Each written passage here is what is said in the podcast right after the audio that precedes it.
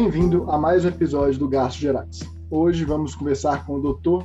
Daniel Antônio Albuquerque Terra, mestre em saúde do adulto, com ênfase em gastroenterologia pelo FMG e preceptor da residência de gastroenterologia do Hospital das Clínicas da UFMG.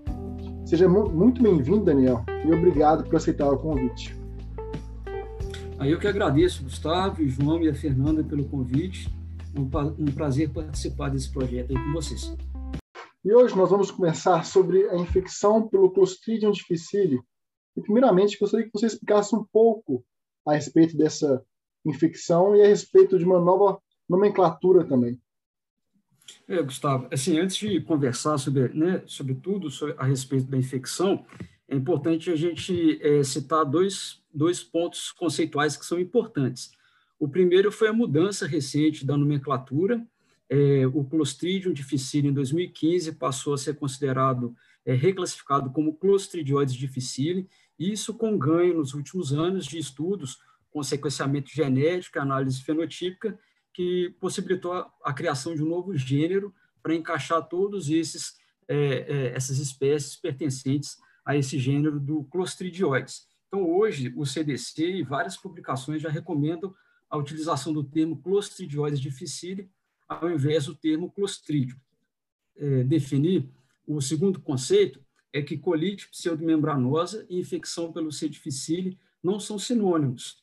É, isso porque a colite pseudomembranosa é um espectro de gravidade dentro de todo o universo da infecção pelo C. difficile. A infecção pelo C. difficile é, é uma infecção com predomínio de manifestação no trato gastrointestinal, principalmente com acometimento colônico, mas ela também pode se manifestar com infecção de delgado e até extraintestinal, com artrite reativa, e ao passo que a colite pseudomembranosa é um diagnóstico é, essencialmente endoscópico, em que o, o endoscopista ele consegue determinar a visualização das pseudomembranas e, com isso, é, a gente determina que é um espectro de gravidade dentro desse universo, que pode ser uma infecção tanto de casos ólicos sintomáticos, até mesmo casos graves com colite fulminante, com as manifestações principalmente como náusea, vômito, dor abdominal, febre e essencialmente diarreia com o sangue oculto ou não. Muito importante deixar esses conceitos bem estabelecidos. E você já iniciou falando um pouco dessa questão clínica, mas partindo para a parte mais prática, Daniel, você poderia falar um pouco sobre a incidência do Clostridium em nível intra-hospitalar? Quando que eu devo pensar que meu paciente internado pode ter uma infecção pelo leucocidioides? Quais são os principais fatores de riscos que eu devo ficar atento? é, assim, não é surpresa para ninguém que, com relação aos dados epidemiológicos de muitas afecções no Brasil, é, é, extremamente escasso. A gente não tem os dados concretos. É, de dado internacional, mais do que o número seco em si, o que é importante destacar é que, é que nas últimas duas décadas, o que tem ocorrido é um aumento tanto da incidência de infecção do C. difficile, quanto de casos cada vez mais graves e o aumento da recorrência. Isso se deve a uma conjuntura de fatores, é, um deles é próprio envelhecimento da população, que a população de idosos, ela naturalmente, ela tem uma resposta imunológica mais deficitária, e os idosos, alguns com várias comorbidades, e com isso a, a sobrevida aumentando, aumenta consequentemente a chance de adquirir essa infecção. É, ao lado disso, a gente tem é, cada vez mais o uso indiscriminado de antibióticos, favorecendo aí a, a desbiose e o surgimento de cepas, até mesmo com uma virulência maior. E, por último, é um, um, um fator importantíssimo para esse aumento de incidência, recorrência e gravidade foi o surgimento de estirpes hipervirulentas, especialmente o surgimento da estirpe, que é o NAP 027, que ela surgiu é, no ano de 2000, e ela foi responsável por grandes epidemias tanto nos Estados Unidos quanto na Europa. Nos Estados Unidos, em 2002, Estados Unidos e Canadá, e Europa em 2005. E a particularidade dessa estirpe é que ela é uma estirpe que produz mais esporos, ela produz mais toxinas, então ela tem uma virulência muito maior e um poder de contaminação ambiental muito grande pela produção maior de, de esporos. É, e ela está relacionada com o uso indiscriminado de fluoquinolona. Então, é, a gente sabe que, de questão de, de número seco, é, número de literatura, a gente tem aí uma, uma incidência de dados que foram levantados na Europa, o último levantamento é, epidemiológico foi de 2018, a gente tem uma densidade de incidência hospitalar de 3,19 casos por 10 mil pacientes dia. Então, é uma infecção predominantemente é, hospitalar, é, e com essa estirpe que eu citei, hipervirulenta hoje, na, no, na Europa, sendo responsável por cerca de até 23% das infecções é, de toda a Europa. É, então, quando que a gente vai, vai pensar na infecção é, pelo C. difficile no nosso paciente?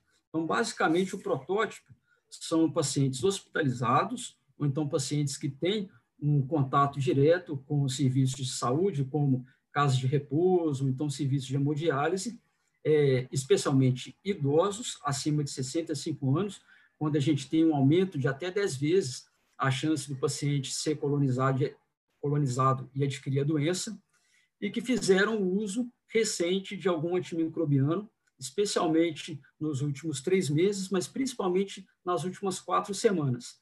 É, pode ser qualquer tipo de antibiótico, inclusive antibiótico profilaxia para cirurgia, também está tá descrito a possibilidade de risco, é, e, e é o protótipo esse paciente, idoso, contato com o serviço de saúde, que fez uso recente de, de antimicrobiano.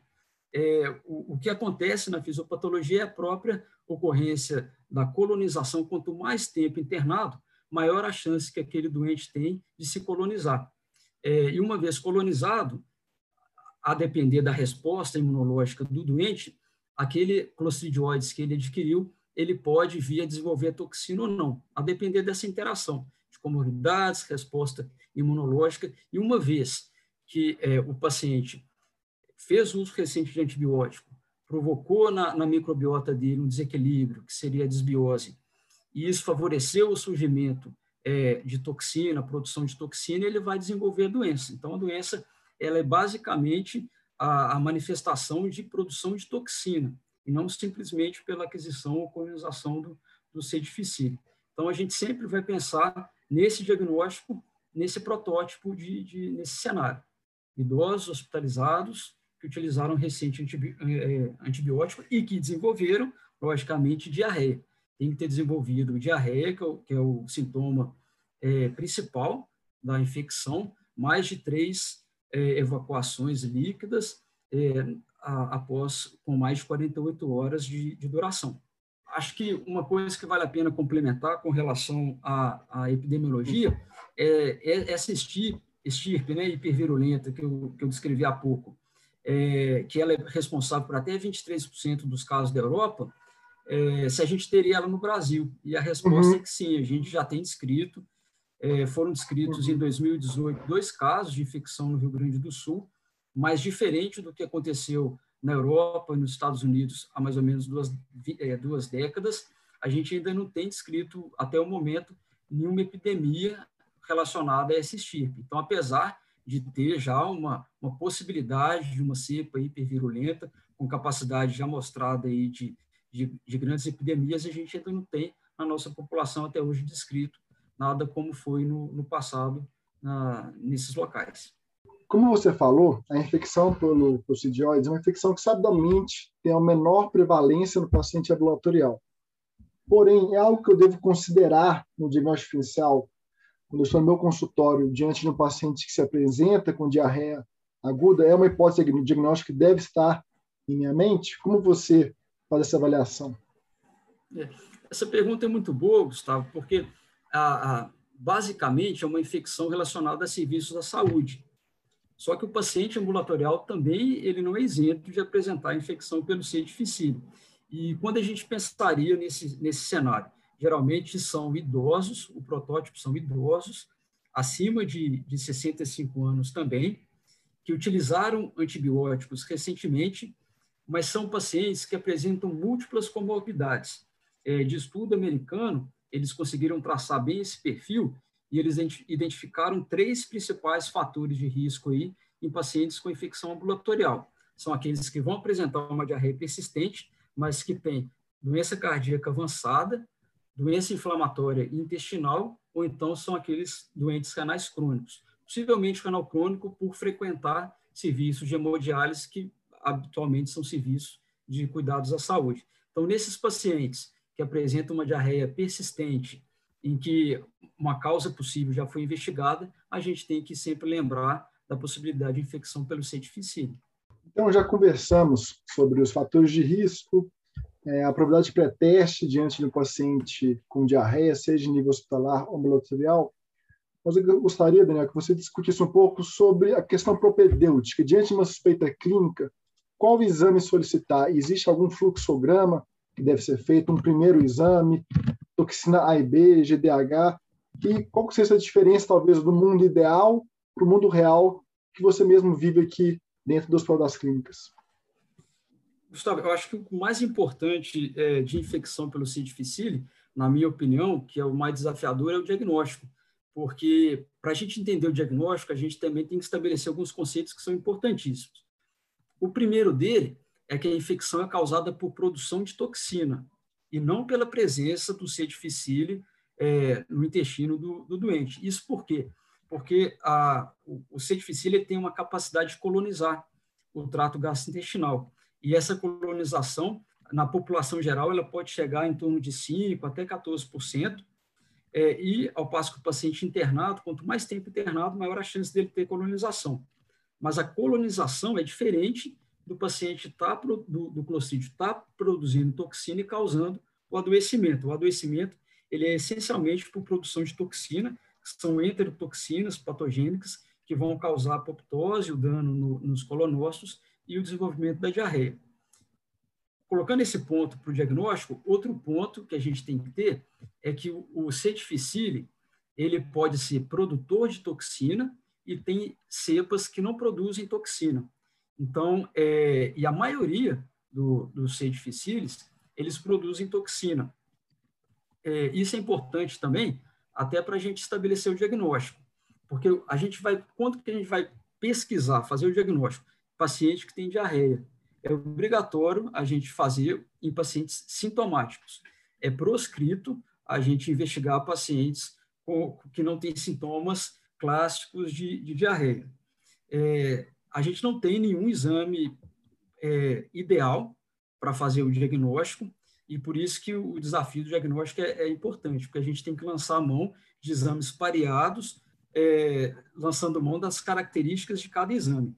Padrão ouro que a gente tem seria a cultura toxigênica, mas a cultura toxigênica é um exame extremamente trabalhoso, que demanda tempo, às vezes um tempo que a gente não tem para começar o tratamento do paciente, é, e ele é reservado principalmente para o ambiente de pesquisa, dada a, a dificuldade de processamento e, e, e, essa demora.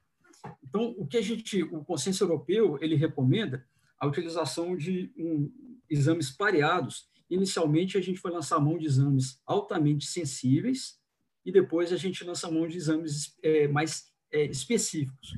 De exames sensíveis que a gente tem, a gente tem ou GDH, que é glutamato desidrogenase, que é uma enzima da parede do, do C. difficile, e ela está presente tanto de cepas produtoras de toxina quanto cepas não produtoras. Então, isso é importante destacar. Então, a gente tem o GDH como primeiro teste, ou o NAT. O NAT é, é amplificação de ácidos nucleicos, é, principalmente por técnica de PCR, que também, junto do GDH, é um exame com uma sensibilidade extremamente elevada e com alto valor preditivo negativo. Ou seja, se a gente lança mão desses testes, um ou outro, inicialmente, e o teste vem negativo no paciente com diarreia, a gente é, exclui a possibilidade de infecção pelo C. difficile. Aí, eu passo que ele veio positivo, a gente tem o, o cenário de ser uma cepa produtora de toxina ou ser uma cepa não produtora, ou até mesmo o paciente está colonizado e tem uma diarreia por outro motivo. Aí a gente passa, parte para um segundo passo, que é o exame mais específico. E o que mais específico do que não a, a visualização, né, a identificação de toxina. Então, a toxina é um exame excelente para a segunda etapa é, de, do, do, da, da, da investigação, porque ele é altamente específico. Uma vez que a gente encontra toxina, a gente fecha o diagnóstico. O grande problema da toxina são os parâmetros que a gente tem. É um exame que tem uma sensibilidade limitada, cerca de 60% até 70%, na melhor das hipóteses, em, ensaio imunoenzimático, é, e ela também tem as limitações é, pré-analíticas, é, a toxina é termolábil, então se demorar muito na, na, na, análise da amostra, a gente corre o risco de ter um, um resultado é, falso negativo. Então, uma vez que a gente lançou mão da, desse segundo teste e ele veio positivo, fechou o diagnóstico. Se ele vier negativo, a gente tem alguns cenários. Primeiro, de ser um falso negativo, ou então da, do, do, limite de detecção da toxina não ser tão elevado, e aí seria é, é, uma dificuldade até mesmo do teste, ou então o paciente não tem infecção pelo C. difficile, ou ele está colonizado por uma estirpe é, não produtora de toxina. Então, nessa fase, se ele fez inicialmente um GDH e a toxina veio negativa, a gente pode lançar a mão do PCR, que seria uma opção é, é, é, importantíssima. É, uma vez, então, né, que o paciente veio com, com os, do, os, dois testes, né, o segundo teste específico negativo, a gente tem que rever o diagnóstico e, e pensar principalmente, porque é mais difícil a gente ter casos de refratariedade. Então, aqueles pacientes, por exemplo, que a investigação veio negativa e a gente lança mão até mesmo de um tratamento empírico, é, com base no GDH, ah, e ele não responde, a gente tem que rever o diagnóstico, possivelmente é, é, ele pode estar apresentando outra infecção. Então, só para sistematizar, a gente pode lançar a mão de GDH e o PCR, que são altamente sensíveis, vindo negativo exclui, vindo positivo, a chance de ter infecção é muito grande, e a gente confirma com um exame específico, que é ou o PCR, se inicialmente fez o GDH, ou a toxina, se foi feito o, o, o PCR inicialmente. Deixa eu só fazer uma pequena ponderação, se quiser. Aquele Pode. paciente que às vezes ele tem um GDH positivo ou ele fez, teve um PCR positivo, está francamente sintomático e veio a toxina A e B, A e B negativo, pensando que a sensibilidade da toxina não é tão boa, mas que é muito específico. Sua conduta habitualmente nesses casos é dar um antibiótico e ver a resposta? Isso é o que a gente mais pega, João? É, é esse cenário. E, e, e, todos os conselhos falam para tratar. É, e o tratamento é correto. A gente pode incorrer, incorrer num super tratamento é, de estar tá tratando um pequeno grupo de pacientes que vão ter só a colonização sem a produção de toxina naquele momento. Mas todos os consensos, eles autorizam e indicam, inclusive, recomendam o tratamento da, da infecção é, pelo C. difficile nesse cenário com GDH positivo e toxina negativa num paciente com diarreia. A gente pode estar tratando para mais? Talvez sim, mas está indicado o tratamento. E agora que nós já estamos na fase de terapêutica, no início da nossa conversa, você citou a respeito de diferentes cepas do, do C. difficile.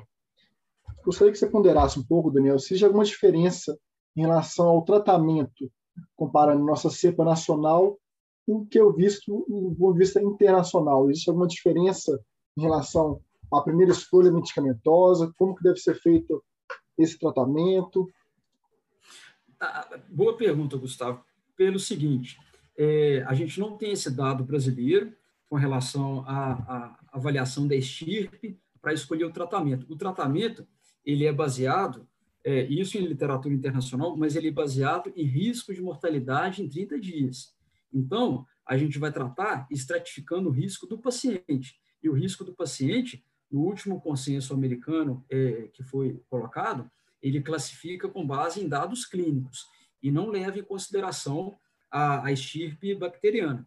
Então, ele classifica os casos como casos é, leve a moderado de infecção pelo C. difficile, casos graves e casos de CD fulminante. Então, aqueles casos não leve, né, quer dizer, não grave, que é leve a moderado, eles vão ser casos que não vão ter um global de leucócito acima de 15 mil e que também não vão ter uma creatinina é, é, menor que 1,5.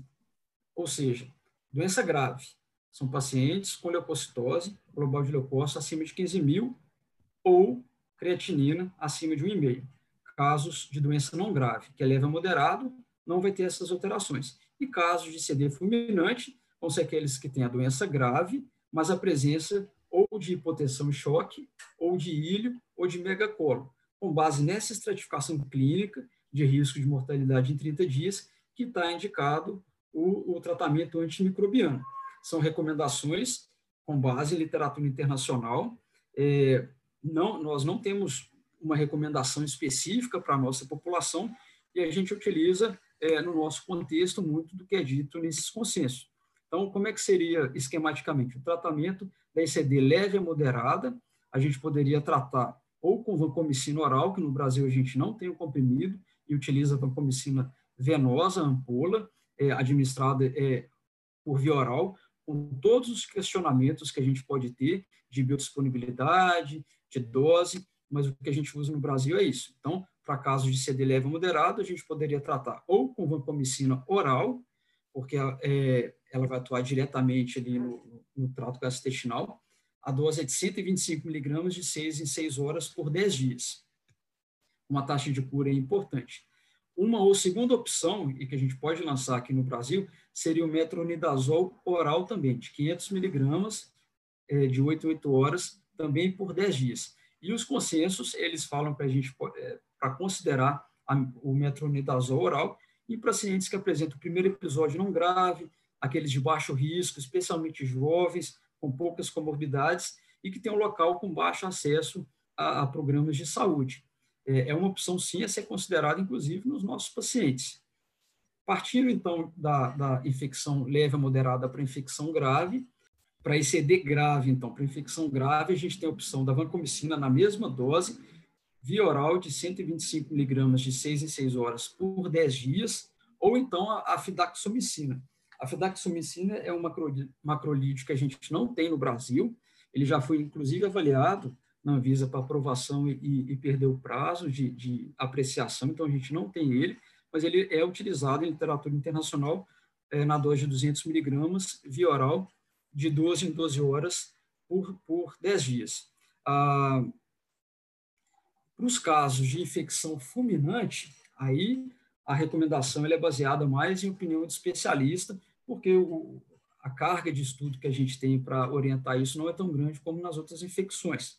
Então, a gente pode usar, para casos fulminantes, a vancomicina oral 500 miligramas, já é 500, né, 125 miligramas, de 6 em 6 horas, nos primeiros 2 a 3 dias, e pode fazer também uma terapia combinada com metronidazol venoso, isso porque o venoso ele tem uma excreção biliar, então ele conseguiria atuar ali de forma local. Então, ele, a gente usa nos primeiros 2 a 3 dias vancomicina oral 500 miligramas de 6 em 6 horas, combinado com metronidazol, 500 miligramas, venoso. É, se teve uma melhora clínica, a gente pode reduzir a dose da vancomicina nos dias subsequentes para 125 miligramas de 6 em 6 horas por mais 10 dias. Se tiver falha esse esquema, aí tem que ter uma discussão multidisciplinar para buscar um tratamento alternativo. Aquele paciente com fulminante, ele também pode estar apresentando, cursando com ilho, e aí, com milho, o antibiótico via oral não vai chegar de forma eficaz como deveria chegar no local. Então, a gente pode lançar a mão de uma terapia combinada com enema de vancomicina. As preparações são 500 miligramas de vancomicina, diluídos em 100 ml de soro fisiológico, sendo aplicados aí de 6 em 6 horas, com benefício. E se tudo isso falhar, a gente tem, tem como lançar a mão do tratamento cirúrgico, é, ou a colectomia total, ou é, com iliostomia terminal, ou então uma ileostomia mesmo em alça com lavagem intraluminal de colo com vancomicina. E isso vai depender muito do vulto cirúrgico e da gravidade do, do, do, paciente.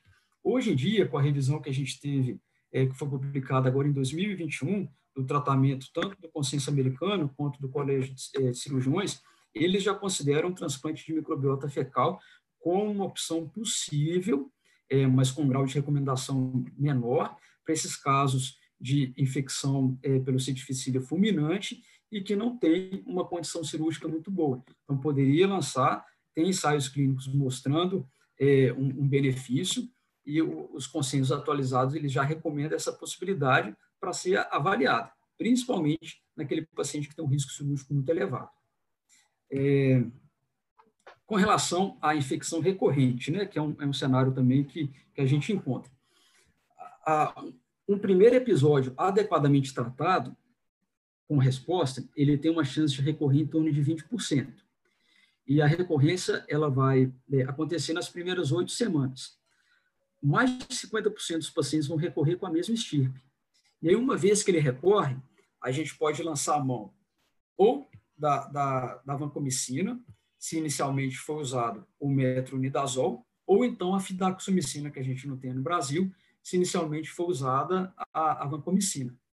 É, a partir da, da, da, segunda recorrência, a gente também pode lançar a mão, é, especialmente no Brasil, da vancomicina escalonada, é, aquelas doses em uso prolongado ao longo de semanas, é, ao longo de oito semanas, com redução progressiva da dose ou escalonada. Nos, os consensos internacionais, eles inclusive recomendam essa dose escalonada também para a primeira infecção, se o paciente, para a primeira recorrência, se o paciente foi tratado inicialmente com vancomicina. Então, na primeira recorrência, tratado inicialmente com vancomicina, ele pode tratar com vancomicina, dose progressiva, descalonada, ou, ou com fidaxomicina. É, em múltiplas recorrências, aí a gente poderia, sim, a partir da segunda ou de múltiplas recorrências, lançar a mão do transplante de microbiota fecal. E o racional disso é que a partir da terceira infecção, ou seja, da segunda recorrência, a possibilidade do, do doente vir a ter uma próxima recorrência, ela passa de 20% para até 65%. Então, é quase regra que o paciente vai recorrer. E isso não, não tem nada a ver com resistência antimicrobiana. Não é aumentar a dose, não é mudar esquema, e sim a recorrência, ela se dá basicamente porque existe uma completa mudança da microbiota daquele doente, uma microbiota completamente é, devastada, com uma desbiose, que não é capaz de fazer uma, uma barreira quando entra em contato com os esporos ou com o C. difficile. Então, o racional desse paciente é que ele usa o antibiótico, ele fica bem durante o uso do antibiótico, mas inevitavelmente, inevitavelmente ele vai apresentar recorrência porque ele não tem uma barreira de microbiota para fazer para a defesa, para evitar com que ele recorra. Então, a partir da segunda ou múltiplas recorrências, há que se considerar o transplante de microbiota fecal como tratamento. Já estamos finalizando o episódio, mas gostaria de ressaltar que atualmente o transplante de microbiota no Brasil é algo factível, tendo inclusive o Hospital das Clínicas da FMG criado um centro dedicado ao transplante de microbiota fecal. Inclusive o doutor Daniel fazendo parte deste corpo clínico. Eu gostaria que você discutisse, acertasse um pouco a respeito desse transplante, como funciona de forma prática, como procurar. É, Gustavo, o, o transplante de microbiota em si é um tópico que para mim é de maior interesse, né? Porque é o que eu mais trabalho. É, o transplante ele, de microbiota fecal ou transplante fecal, o nome ele, ele varia, mas ele começou a ganhar destaque a partir de 2013, quando a gente teve o primeiro ensaio clínico randomizado na Holanda, do grupo lá do Vanuut, possivelmente estimulado por aquele cenário que a gente não tem, né, de grandes epidemias, é, com surgimento da, da estirpe hipervirulenta, e aí ele randomizou um grupo de pacientes com infecção recorrente ou refratária para receber um dos três tipos de tratamento. O primeiro grupo ia receber o tratamento convencional com vancomicina, o segundo grupo receberia o tratamento com vancomicina e, posteriormente, uma lavagem intestinal semelhante ao preparo de uma colonoscopia, e o terceiro grupo receberia, é, além de um curso pequeno de vancomicina, o preparo intestinal e o transplante de microbiota fecal, que foi por, por infusão.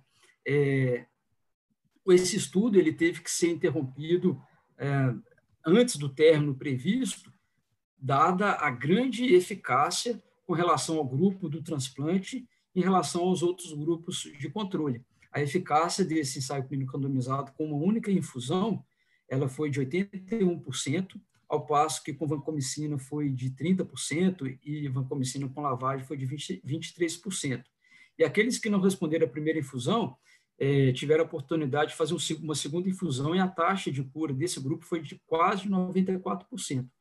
Depois desse, desse ensaio clínico que foi histórico, o interesse pelo transplante de microbiota fecal ele começou e, e avançou no mundo, e hoje ele é uma realidade, inclusive com um grau de recomendação importante é, tanto de consenso americano, americano quanto europeu, que recomenda o transplante a partir da segunda infecção é, da segunda recorrência, né? Terceira infecção, segunda recorrência é, da infecção pelo C. difficile.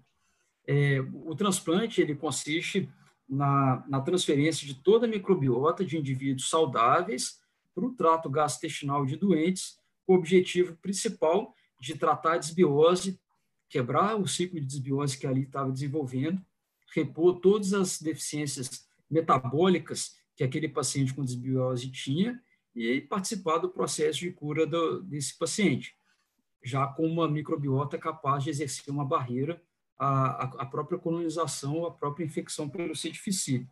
Ele pode ser feito de diversas formas, tanto infusões em trato gastrointestinal alto quanto baixo, com uma eficácia semelhante. Então, ele pode ser feito por endoscopia, pode ser feito por infusão por sonda nasogástrica, nasoentérica, por via baixa, ele pode ser feito por colonoscopia, enema, e aí hoje em dia a gente tem até, não disponível no Brasil ainda, mas as cápsulas, são cápsulas que a pessoa tem que ingerir, geralmente 30 até 40 cápsulas, é, com uma carga aí grande né, para o paciente ingerir ao longo de um dia, e todos com uma eficácia, talvez só o enema com uma eficácia um pouco inferior em relação aos outros. Então, é um tratamento hoje muito bem aceito, seguro, com perfil de segurança adequado, com pouquíssimos efeitos colaterais, a maioria deles autolimitados, que duram na primeira semana, basicamente um desconforto abdominal, pode ter febre, um pouco de diarreia, alguns relatam constipação, mas a maioria deles com resolução espontânea, sem necessidade de intervenção direta, nenhuma medida direta. É, e, além disso, ele é bem aceito pelos pacientes e hoje com uma taxa de eficácia importante, em torno de 80% até 90%, quando a gente considera uma infusão única e múltiplas infusões. É, e hoje, desde 2017, no Hospital das Clínicas da, da UFMG, que foi capitaneado pelo professor Luiz Gonzaga e, e com a participação também do professor Eduardo Vilela, a gente é, estruturou o primeiro centro de transplante de microbiota é, no Brasil. Ele, ele fez, foi parte do meu, do meu mestrado, e nesse estudo a gente é, é, estruturou um banco de fezes e utilizamos o transplante com amostras congeladas.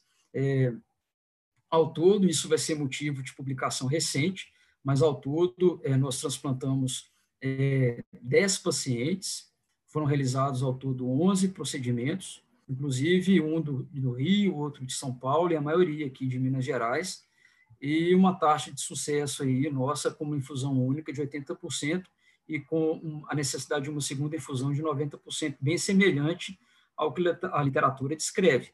É, então, o que eu acho importante disso, é, é além do próprio pioneirismo do, do grupo, e, e, encabeçado pelo professor Gonzaga, é, mas a possibilidade da gente fornecer um tratamento aí que até então a gente não tinha, e atualmente a gente encontra cada vez mais esses pacientes é, com infecção recorrente e que até então não tinham uma opção de, de tratamento.